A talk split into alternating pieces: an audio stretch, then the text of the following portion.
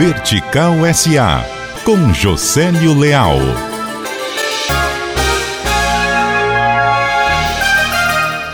O presidente da FIEC, Beto Studat, foi eleito ontem, terça-feira, vice-presidente da CNI, que é a Confederação Nacional da Indústria. Beto é vice do atual presidente reeleito, Robson Braga de Andrade. Robson foi reeleito em votação unânime. A posse acontece no dia 31 de outubro e a gestão vai até 2022.